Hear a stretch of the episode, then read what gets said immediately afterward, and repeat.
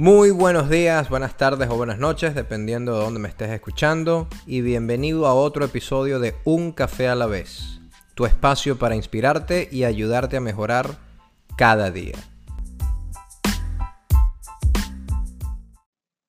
En el capítulo de hoy quiero compartir contigo una reflexión, algo que siento que nos puede ayudar a generar un cambio positivo que creo sobre todo que necesitamos en estos tiempos donde el yoísmo pareciera ser el protagonista.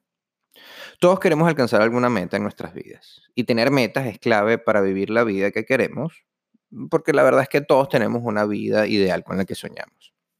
Y en esta era, donde la tecnología nos permite tener acceso a un sinfín de información en tan solo segundos, es mucho más sencillo que antes trabajar por eso que queremos.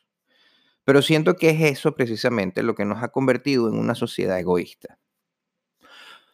Hoy en día vemos muchísimas personas que se enfocan tanto en llegar a ser alguien y lo que quieren para ellos mismos, que dejan de lado lo que, en mi opinión, debería ser más importante, lo que hacen. Ahora, a pesar de que el mundo donde vivimos es egoísta, creo también que somos muchas las personas que no nos sentimos identificados con ese enfoque.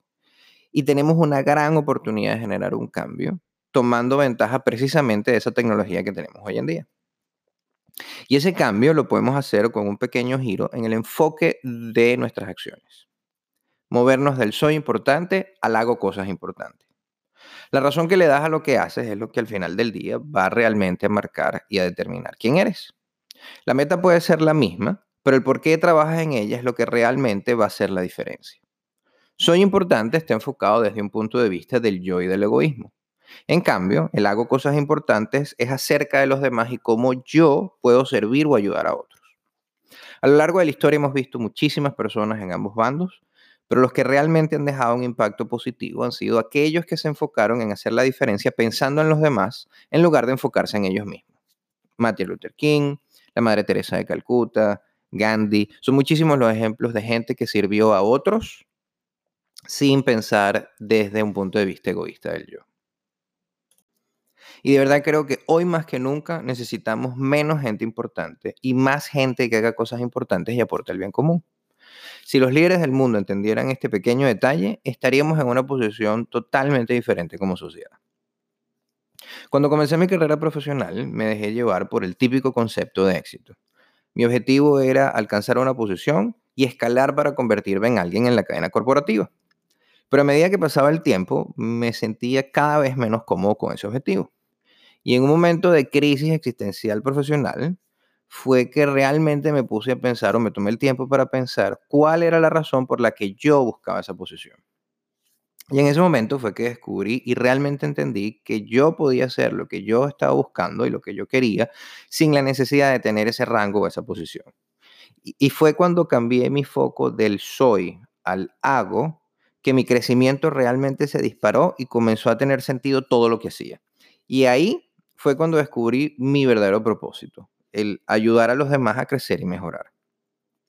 Mucha gente te dice, no, enfócate en buscar tu pasión, en encontrar eso que te apasione. Y la verdad es que eso está súper bien, pero no es suficiente. Necesitas tener también un propósito para darle sentido a esa pasión. Pasión es hacer lo que te motiva, lo que te inspira y lo que te hace sentir pleno. Pero propósito es cuando pones tu pasión al servicio de los demás. No me acuerdo muy bien dónde lo leí, pero esta frase me marcó realmente desde ese día y la, y quiero compartir contigo hoy.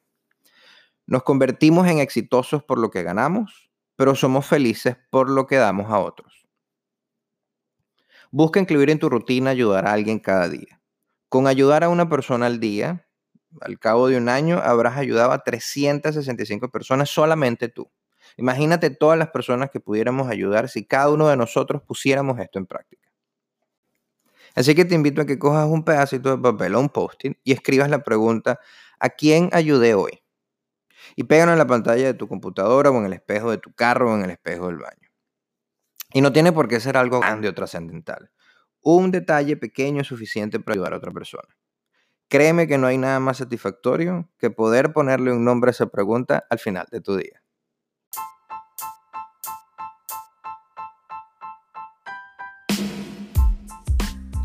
Y como siempre, relájate, coge tu taza y comienza a trabajar por tus metas, un café a la vez.